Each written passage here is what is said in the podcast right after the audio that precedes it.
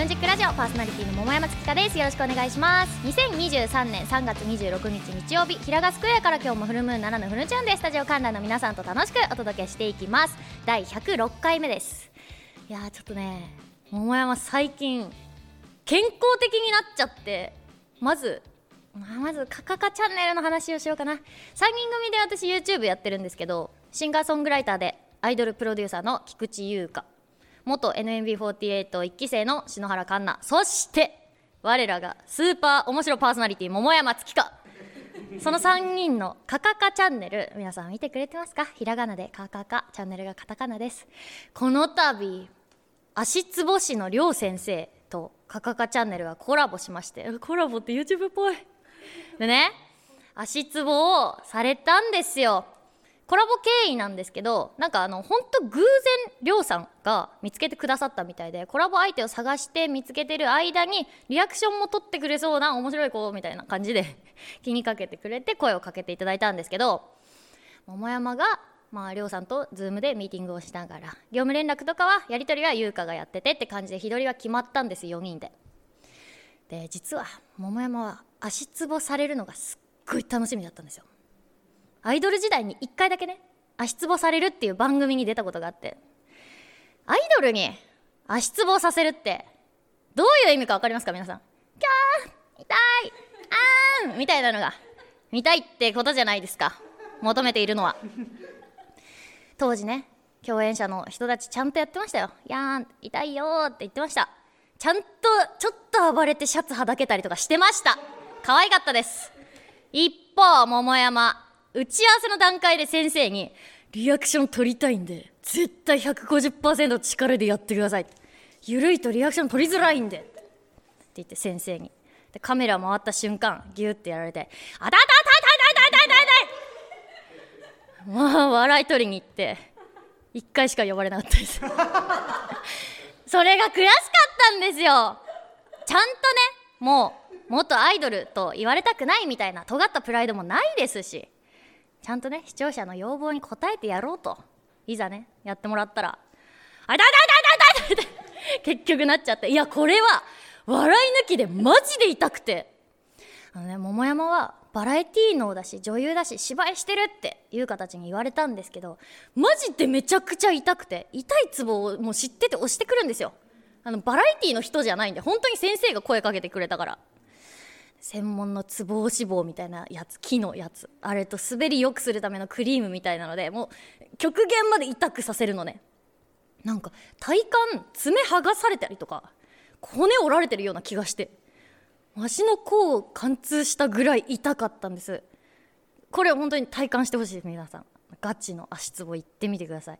でコラボなんでぜひ概要欄にりょうさんの動画載せてますので先生の動画もカカカチャンネルと合わせて見てほしいですっていう宣伝になっちゃったんですけどなんか内臓が整ったみたいな整ったっていう言い方がなんか合ってるのか分かんないんですけどそういう気がしたんですよ。施術終わった後めっちゃお腹鳴ったし。体温もすごい上がって。でねかといえば先日優香の紹介でアルバイトをしたんですよ私。優香ってイベントのあのなんていうの設営とかキャスティングの仕事を昼食でしてるんでお願いできないかって言われて内容なんですけどある整体院でマッサージとか骨の矯正を受けてビフォーアフターの写真とあと施術中の写真を撮ってそれが雑誌に載るみたいなやつなんですけど、まあ、よくあるじゃないですか。サロンとかメイクとかを特集してる雑誌。男性はあんまり見ないか分かんないですけどそれのサロンのページに載ることになったんですよ。であの桃山月花さんが受けに来てくれたよみたいな扱いじゃないんで別に告知とかもしなかったんですけどそれでね整体受けたんですけどそれこそ以前また別の YouTube でボキボキ鳴らす系のめっちゃ痛い整体は受けたことがあるの怖いやつ。けど体を矯正するっていういわゆる整体みたいなもうバラエティ抜きでっていうのは桃山受けたことがなかったんでまずビフォーの写真を撮ったんだけどああいう写真ってマジで難しいんですよね。なんか普段私はモデルの仕事もしてるから写真撮られ慣れてるしって思ってたんですけどんなんかそんなに表情作らなくてもよくてみたいな。もっと普通にしてほしいっていうかって。あいやそれはちょっとにやけすぎですね。こ顔ちょっと怖いですみたいな。普通に撮るっていうのがちょっと分かんなくなっちゃって。うーんまあはいって言われて 写真撮って。施術してもらったんですけどその日私朝10時開始だったのその撮影がね。で別件でダンスを前に撮ってたんですよ。で前日も終電過ぎまで仕事があって送ってもらったくらい遅かったんで当日の夜もうまあ別件があったりとかちょっと忙しい時期だったんですよね。まあ寝ましたね。でそれで写真撮りますって起こされてさっきよりいい表情ですね。いい感じに力抜けてますって言われていやそりゃそうですよ。寝起きなんで。クライアントの要望通りの仕事をして骨格も整いましたよ。今内臓骨きれいになったと。あとどこかそう筋肉です。先日ボルダリングしてきたの。初めて。これもう本当に仕事関係なくプライベートで行ったんですけどシンガーソングライターのモエリスっていう子があムーラジ出たことないんですけどその子。桃山のネット番組とかもよく出てくれてるんですけど私友達なんですね。ツイッターでモエリスがあのボルダリングをやってるのをツイートしてたんですよ。で連絡して楽しそうって。で連れてってもらったんですね。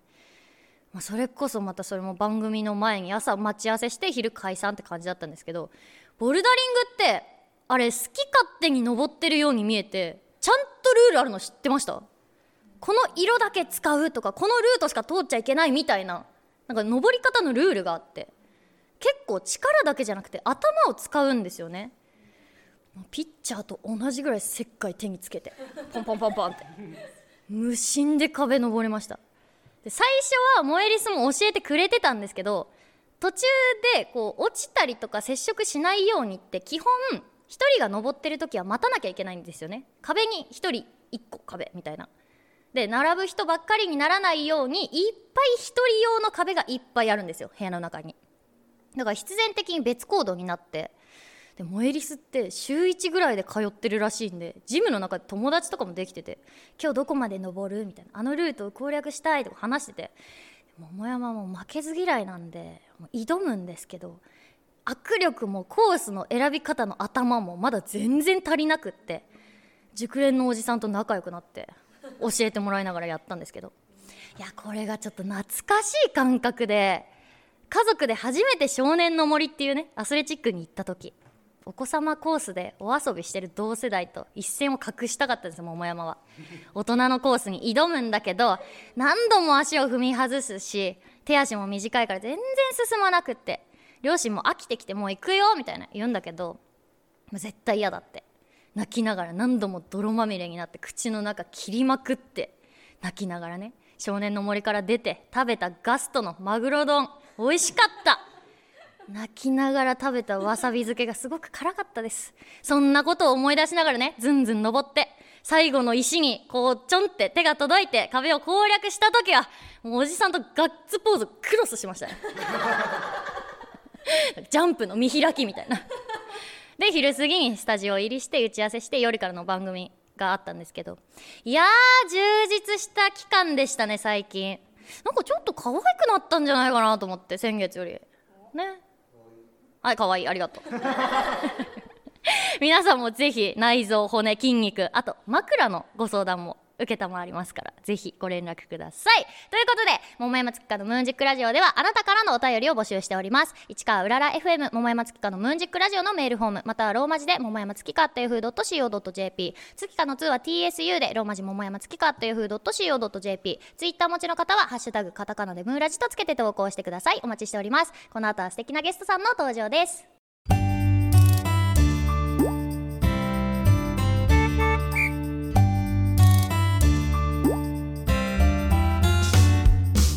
改めましてこんにちは。桃山月花です。それではお待ちかねここからはゲストさんをお招きしてお話を聞きたいと思います。新崎めるさん稲葉七子さんです。拍手でお迎えください。よろしくお願いします。では簡単に自己紹介お願いします。よろしくお願いします。新崎めるです。舞台役者と声優を主にやっております。よろしくお願いします、はい。そしてはい、こんにちは、稲葉七子です。私も、えー、舞台に出たり、映像に出たりと役者をやらせていただいてます。よろしくお願いします。はいお願いします。よろしくお願いします。はいこのお二人とお話ししたいと思います。メルさんは、舞台役者と声優さんをされてるんですね、はい。声優をしたくって、はい。声優のために舞台に出てるんですか？今一応事務所は声優の事務所なんですけど、活動は自由にさせていただいてまして個人で私が窓口でこういろいろ受けてるんですけどそれでちょっといろいろ受けて舞台が来て受けてってやってたら1年ずっと舞台に出てました。はい。い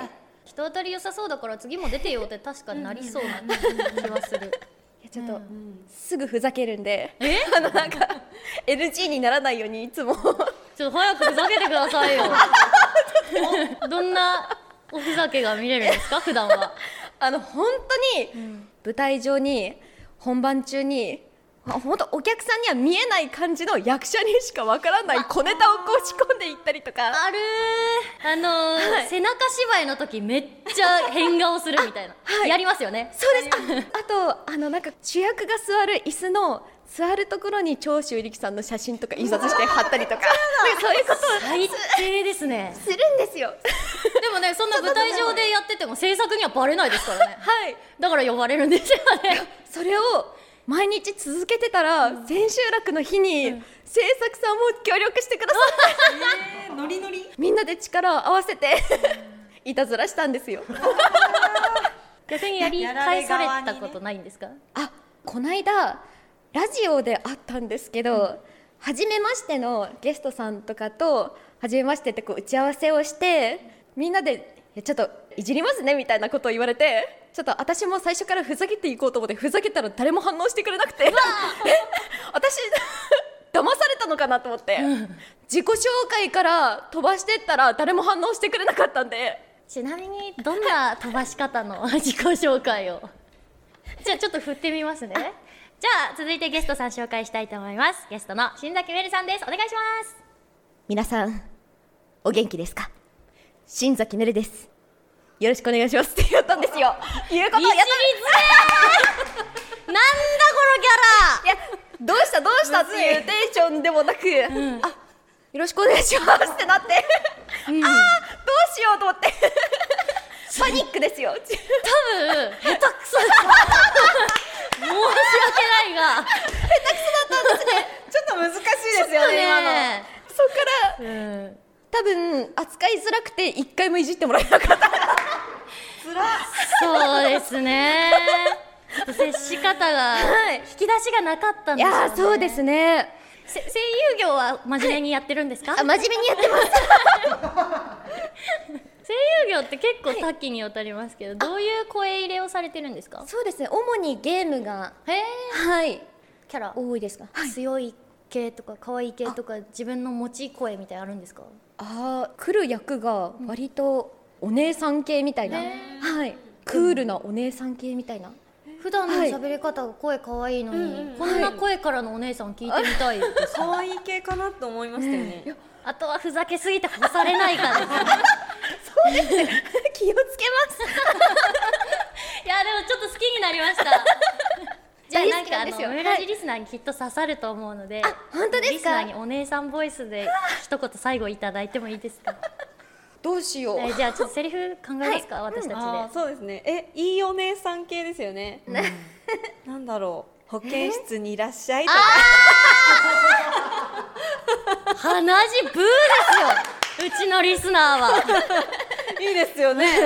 じゃあ、えーちょっと君後で保健室に行きなさい。だけいただけますか？はい。君この後保健室に来なさいなる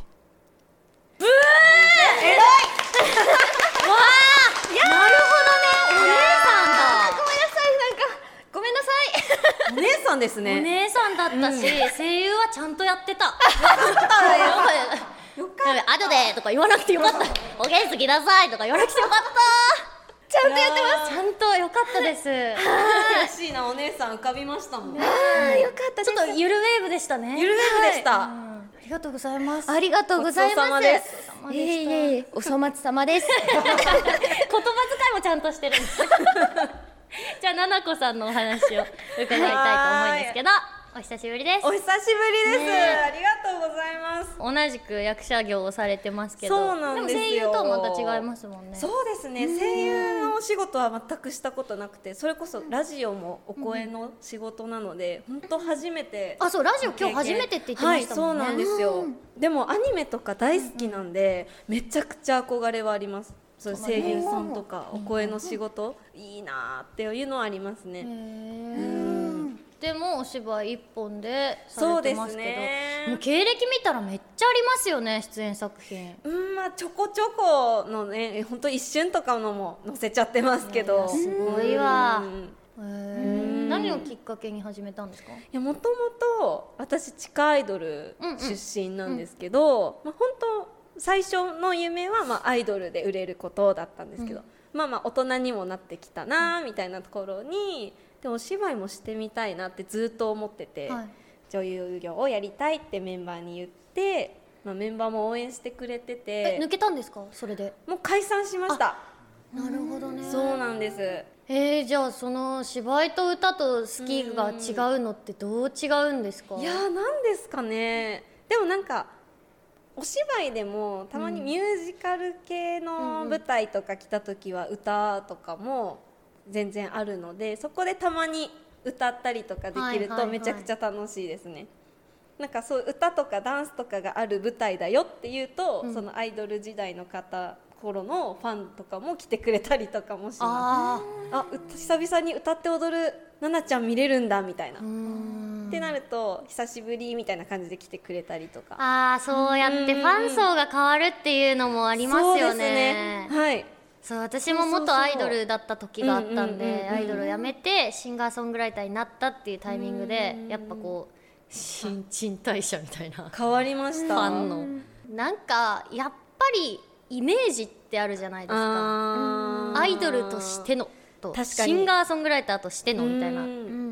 あると思います。私も稲葉七子が好きというかアイドルの稲葉七子が好きみたいな方もやっぱりありがたいことにいるんで、そういう人にはやっぱり芝居だけの稲葉だとあー踊ってるのが見たいなとか思うんでしょうね多分。うんまあ女はみんな役者ですからね。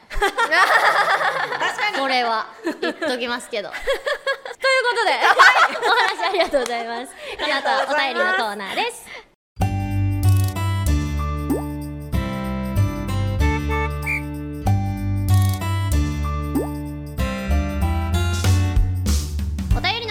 さてゲストさんと盛り上がったところでここから番組リスナーの方やスタジオ観覧の皆さんからいただいたテーマメールを紹介したいと思います。今回のテーマは人生のきっかけですどんどん読んでいきましょう。ラジオネーム埼玉のマッサン小学生の頃からラジオが大好きな環境で育ち NHK ラジオの番組でそろばんを習って産休に合格したり。えラジオでそろばん？えすごいね。文化放送の俳句の番組で俳句を勉強してみたりと私にとってラジオは多くのきっかけをくれる存在。そして今やキー局以外でもさまざまなコミュニティ FM が存在して自分の思考と合った番組が多く放送されているのでこれからも多くのきっかけを見つけてくれる存在になりそうです。そろばんの番組があるのは知らなかった。知らなかった。なかなかマニアックですよねでもジングルが「願いましては ジャラジャラジャラジャラジャラ」みたいな。だからああーすごいですね。えー、聞いてみたい。続いて、はい、福岡県ラジオネームなっち人生のきっかけとなる人がいます。それは桃山田さんです。誰ですか？そうです。これを読んでるあなたです。桃山です。アルバム1枚も買ってないけどツイートに適度にコメントしたり舞台配信で1回見ただけだけどこうして定期的にメールでネタを何通も送ったりっていうのを何年もやっているんですが人に言われるとこれも立派な推し活らしいです。そうですよ、うん。いつの間にかライブに1回しか行ったことないのに桃山寺さんを桃山です推していたようです。推し活をする人間ではなかったのですがすっかり夢中になってしまったようです。今後とも今のような熱さで山寺さんを推していきたいと思います。山ちゃんになってるよ。推しって認めたんだったらそろそろ名前覚えてほしい。ナッチ全然覚えてくんないのよ。そうですね。いじりがすごい。ね本当に。いじりっていうか多分ね本当なんだと思う。多分ねかわいそうな人です。続いて、ラジオネームうーくん。2016年にツイッターを始めてから人生が変わりました。当時流行りまくっていたツイッターを流行りに乗るのはダセーという理由でやっていませんでしたそれだったのになぜか突然アカウントを作りなんとなく仕事終わって先輩と飲み会なうみたいなつぶやきをしていたら数日でフォロワーさんが100人を超えすごいね。おおツイッターでこういう関係が広がったり人生が変わる出会いがあったりツイッターが人生を変えるきっかけになりました。桃山さんツイッターで得したことありますか？すごいね。数日で100人超えです。かってすごすぎる。私ツイッターで得したことめっちゃありますよ、おそりゃ気になってくれてライブ来てくれる人がいたりとか、うんうんうんあとまれに前日とかなんなら当日にライブが決まることってあるんですよね。それをなんかもうどうしても決まっちゃったから来てって呼びかけて何人か頑張って来てくれるとか。あると嬉しいしそれこそお二人ともななこさんもメルさんもツイッターで DM 送ったりとかして番組出てくれたりとかもあるんで。もうツイッターないと仕事できないですね。ですよね続いて京都府ラジオネーム中学の時のあだ名はぬらりひょん。自分にとって人生のきっかけになった人は高校の卓球部の先輩です。その先輩のおかげで夏休みの読書感想文のために仕方なく一冊読むレベルの読書嫌いから大の読書好きになりました。最初は先輩におすすめされたから断るわけにもいかず仕方なくで読んでいたのですがおすすめされた本がどれも面白くてどんどん読書が好きになりました。本好きになったおかげでたくさんの素敵な作品や人と出会えたのでその先輩には本当に感謝です。偉い。素敵ですね。ね先輩もいいわ、うん。高校の先輩が読書勧めてくれるっていいですね。めちゃくちゃいいことですよね。私読書嫌いっていう人マジで嫌いなんですよ別に読書が好きであれというわけではないんですよ、読書だけなぜか毛嫌いする人がいるんです。読書まあ嫌いっていううん。人がとかね。そう許されるんですけど、うん。なんで読書だけ嫌うことを正当化されるのかが分かんなくて私は。好好きな本にまだ合ってないんだよねとかちょっと難しいイメージなんだよねぐらいだったら可愛い分かります。確かにでそれってなんか小食だから食べ放題苦手なんだよねと一緒で、うんうんうんうんその人に活字が合ってるかどうかってまた別だから、別に苦手はいいんですよ。うん。嫌いっていう人いるじゃないですか。いますね。なんか親の敵みたいに言うでしょ。読書。何があったぐらいの。そう。読書だけなんですよ。これがなんか、映画嫌いとか言う人いないでしょ。確かにいないですね。なぜか嫌われてる理由が分かんないんですよね。かわいそうですね本ね、だからそういう本が無機物がかわいそうみたいな感受性もないような おもんない人間なんですよ。そういう理由で。そういう理由で。はい。なるほど苦手はいいですけど嫌いっていう人はマジで嫌い。こっちも嫌いだ。よお前のこと本も嫌いだよ。って思う。なのでぬらりひょんは大好きです。よかった 続いて神奈川県ラジオネーム首位打者伊藤。僕は身近な人のモノマネをするのが昔から得意なのですが、きっかけは小学2年生の時に転校してその先で馴染めず危うく省かれそうになったので生きる道を探してたどり着いたのがモノマネでした、先生やクラスメートの絶妙な仕草を真似したら一気に人気者になり毎年クラスの面白いランキングで1位になれたのでモノマネになんとか救われました。ちなみに桃山さん得意なモノマネありますか？お！野球選手のバッティングモノマネ車の顔モノマネをよくやってたんですけど見たい。最近イカのモノマネも増やしたんですね。ちなみにお二人ありますか？いやえっと顔で深海魚のモノマネします。深海魚？はい。いそうだなっていう、いきますね。めちゃくちゃいる。引き上げられたやつね。すごい。すごい。ブスですね。うまっ。こんな可愛いのに。さあはい。大鳥のメルさん。スパイファミリーの夜さんとかはあいやーできそうだな。もう。だっていいおねエロいお姉さんじゃないかもういいお姉さん。お願いします。すごいですアーニャさん。おお似てる。似てる。似てた。私見てるんで、似てました。すごい。似てるわ。いつでも代々いけますねじゃあ続いて。はーい。ラジオネームビビビビビ。定期試験で塩酸と水酸化ナトリウム水溶液を混ぜて生成するものを問われました。水と食塩が正解ですが中2のビビ君は食塩のつもりで塩と書いてしまいます。戸田先生の採点は三角。理科の得意なビビ君は職員室に向かい猛抗議をして丸に変えてもらいましたその後も科学の勉強を続けたビビ君はたびたび思い出します。円と塩を。正しく書き分けなかった回答に三角をつけた戸田先生は正しかったし厳しければ罰だっただろうと。共通に定義された言葉を使うこととお互いに強く期待している科学の世界の厳しさを自ら戒めるきっかけになった最初の出来事でした。ちょっと私 BBBBB さんと違うかもしれないんだけど、家庭科のテストで旅行食野菜と単色野菜、あれを2つに分けなさいこの中からみたいな野菜がいっぱい列挙されてて。人参かぼちゃほうれん草とか緑黄色野菜、キャベツもやし単色とか書いてたんですけど、はい。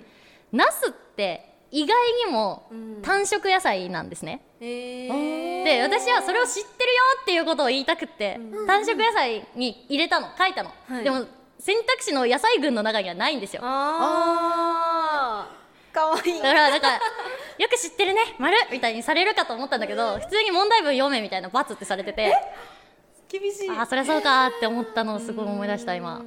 中1です。かわい。いかわい。いじゃあ続いて福岡県ラジオネームナッチ。人生のきっかけとなった人がいます。以前にも何度かメールに登場した昔の彼女です。ギターを始めるきっかけにもなったのもそうなんですが当時18歳だった彼女はちょっとつ盲信が半端なくやると決めたらとことんやるスタイルでヒッチハイクで日本一周したりそれを本にしたり食育で豚を育ててるってニュースで紹介された小学校に私も豚育てたいんですけどって電話しちゃうなど付き合ってる頃はいろいろ振り回されました。でも社会人になってだいぶ78年経って安定を求めるつまらん大人になりつつあった自分には180度ガラッと挑戦するチャレンジするマインドが植え付けられたなと思ってます。元カノすごいんだよね。すごい。なんか動物園水族館？かなんかでペンギンの柵越えてバシャーンって入っちゃったりとかする面白じゃあ続いて。東京都ラジオネーム曖昧なレッサーパイン。僕は塾の後輩に勉強を教えていた時教えてもらったおかげで点数が上がったと報告してくれたことがきっかけで塾の講師のアルバイトをやりました。そんなアルバイトも3月で退職します。僕の初めての生徒がその後輩でよかったなと今でも思います。えー、曖昧なレッサーパインついに大学卒業か。常連の方。うん。へえ楽器扱いしてたのに。嬉しい。そうなんだ。社会人になるんですね。ね。じゃあ。うん。お疲れ様でした。仕事落ち着いたらぜひまたムーラジン送ってください。た感慨深い。友達できたのかな？ということでメール以上です。この後エンディングです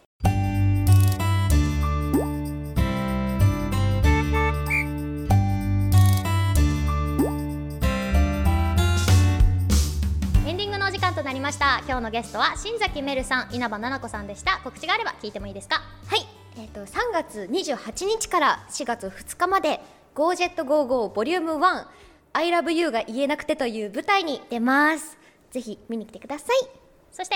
はい私近々の舞台情報はないんですが、えー毎日 TikTok の方であほぼ毎日配信してるのでぜひ皆さん遊びに来てくださいはい、ありがとうございます。次回の百山月花のムーンジックラジオは4月9日日曜日です。詳細は番組公式ツイッターホームページでお知らせしますのでチェックしてください。番組への感想やテーマメールは番組公式ホームページのメールフォーム、またはツイッターをお持ちの方はシャープカタカナムーラジとつけて投稿してください。次回は4月一発目の放送です新生活入学式はよく聞いていたテーマなんですが今回募集するのはこちら初出勤初めて働いた学生の時のあのバイト。社会人になって1社目のあの会社ではたまた初めてのお小遣いは家族へのマッサージでした。など皆さんのあー今仕事してるなーと思った瞬間のエピソードお待ちしております。3月30日木曜日の正午くらいまでにお待ちしております。最後に観覧の皆さんと一緒にお別れしたいと思います。私が桃山月かのと言ったらムーンジックラジオと返してください。お二人もお願いします、はい、ではいきますよ。桃山月かのムーンジックラジオ。お相手は桃山月香と。新崎ねると。稲葉奈々子でした。ありがとうございました。またお会いしましょう。